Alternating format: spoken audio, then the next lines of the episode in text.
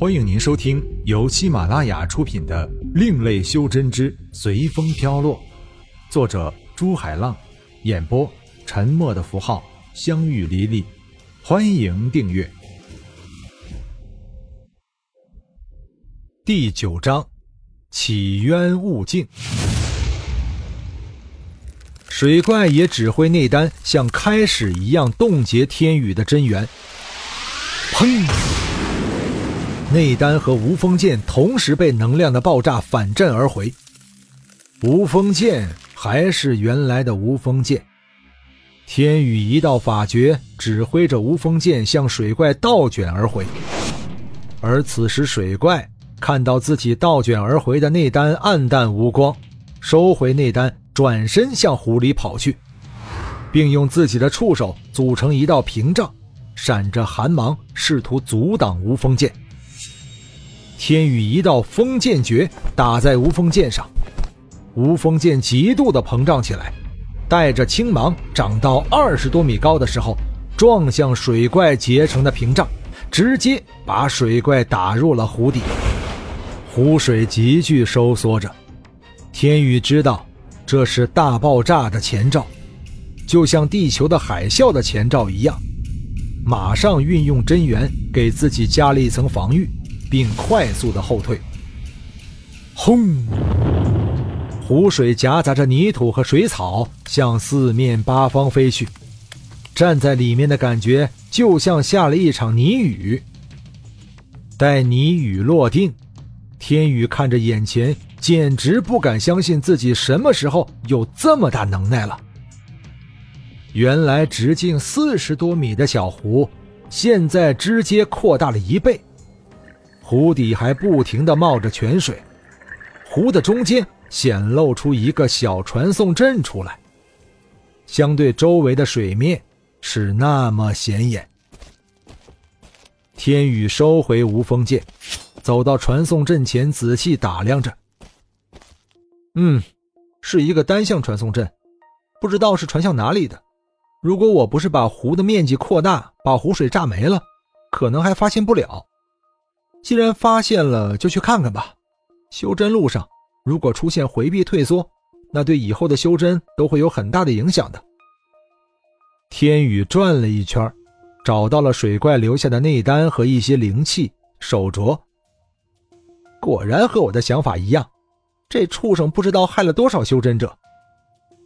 天宇依次打开了手镯，发现里面有好多玉铜简和修真者用的飞剑、宝器。其中让天宇惊讶的是，他在一个手镯里发现了一个丹鼎和使用的玉铜简。天宇收好东西，给自己设了一个剑阵，盘腿坐下来开始修炼起来。他知道自己真元力暴涨，如果不好好巩固的话。可能祸福难料。天宇把自己的元神沉浸在元婴身上，发现元婴的左手打着吃剑境界里的封剑诀，而右手却托着青色的火焰。难道火离和我的元婴融合了吗？带着疑问，天宇催动元婴，放出一丝真元力，透过元婴的眼睛。仔细的观察着，原来本该没有颜色的真元力，现在变成了淡青色，里面隐隐透着白光。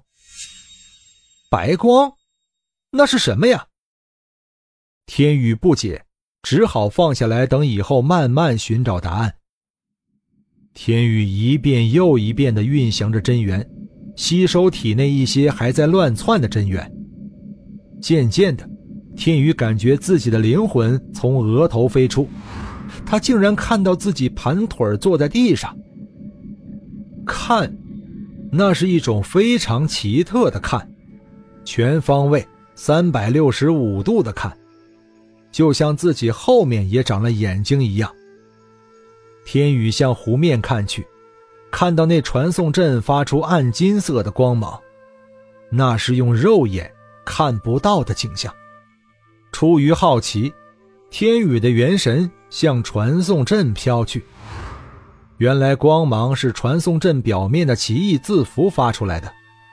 好奇心下，天宇对着每一个字符都打量起来。不知不觉，走进了传送阵。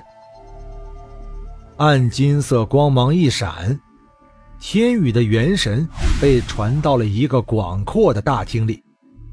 奇特的是，大厅里根本就没有什么东西，连出去的门都没有。天宇仔细的在大厅里转了一圈，发现一面墙上写着这样几个字。这里叫起渊悟境，能进入这里，可能是你的运气太好，也可能是你的运气太差。这里是上古修神者为了历练自己的心境幻化的七个境界，分别叫做平凡之心、欲望之地、幻生幻灭、有我无我、天地之境、宇宙之界、返璞归真。如果你能从里面出来，你将会得到不可思议的能量；如果出不来，那你就会被困在里面一生，甚至甚至。签的大名是“修神者元清”，这里面写到的修神者是指神人，修仙者是指仙人，修真者就不用说了。天宇看着看着。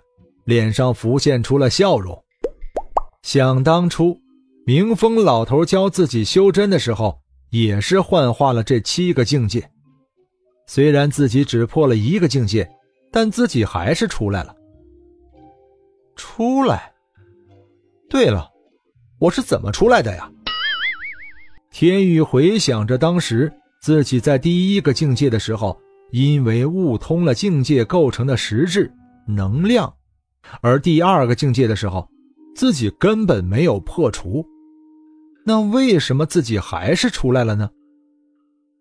出来之前，我想到了什么呀？哦，对，我本来就是我，境界就是境界，那难道从里面出来就是悟通了这一点？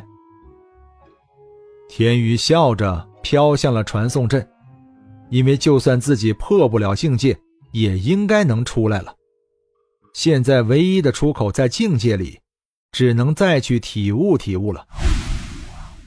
光芒一闪，天宇出现在一个闹市。天宇感到奇怪，怎么境界不一样啊？虽然天宇知道里面的一切都是能量幻化的，但看着那一张张逼真的面孔，还是会产生自己真的在闹市里的错觉。天宇看到了一个七八岁的小孩，因为肚子饿偷了一个馒头，被一个大汉按在地上猛打。天宇知道这一切都是假的，但孩子的惨叫声还是让天宇的心不由自主地震动起来。救不救呢？天宇心里矛盾着。难道修真就是要让自己的心态在任何时候都能保持平静吗？难道修真者就是看到别人杀人也要不闻不问吗？天宇开始对修真的对错产生了很大的疑惑。修真只是为了自己能够跳出五行，畅游各界吗？还是追求强大的力量？有一个十七八岁左右的女孩冲过来，拉住那个大汉，跪着求他放过他的弟弟。而那个大汉看到前面跪着个姑娘。虽然穿得很破烂，但还是掩饰不了那诱人的身段，口水都快流出来了。要放过你弟弟也不是不可以，但他偷了我的馒头怎么办？我现在就给你钱。说着，女孩从自己口袋里摸出三个不知道用什么做成的钱币。就这么点儿？大汉问道。那要多少呀？女孩问道，又把手伸进口袋。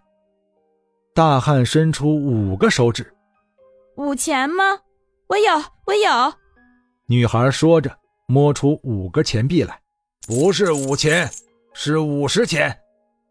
怎么没有吗？没有也没有关系。要不你陪大爷我一晚，要不你就看着你弟弟被打死吧。大汉满眼都是银光，伸手摸向女孩的胸部。天宇的忍耐到了崩溃的边缘。既然修真是这样的，那修真又有什么用呢？天宇想着，发出一道真元力向大汉射去。真元力在触及大汉的时候，眼前景色一换，天宇的面前出现了满地的宝石，发出七彩光芒，迷惑着。一会儿又变成一群倾国倾城的美女，一会儿。又幻化成满地的神器，发出奇异的色彩，冲击着天宇的眼睛。天宇把持着自己的心神，知道那些都是假的。满地的神器慢慢扭曲，渐渐形成了一张张遥远而又熟悉的脸。师兄，天宇看到了李维死前的景象。爸妈。天宇看到了自己的父母因为痛苦而扭曲的脸。小玲，又一张是自己的爱人。假的，假的，都已经过去了，过去了。天宇双手抱头喃喃着，眼前的面孔消失了，有一幅画面，却渐渐清晰起来。天宇看到自己爱人的魂魄。正被几个恶鬼按在一个大熔炉里面煎熬着，爱人凄惨的叫声传来，天宇流泪了，愤怒了，几道真元刚准备打出去，突然心神一震。不，小林应该去天堂才是，不会去地狱的。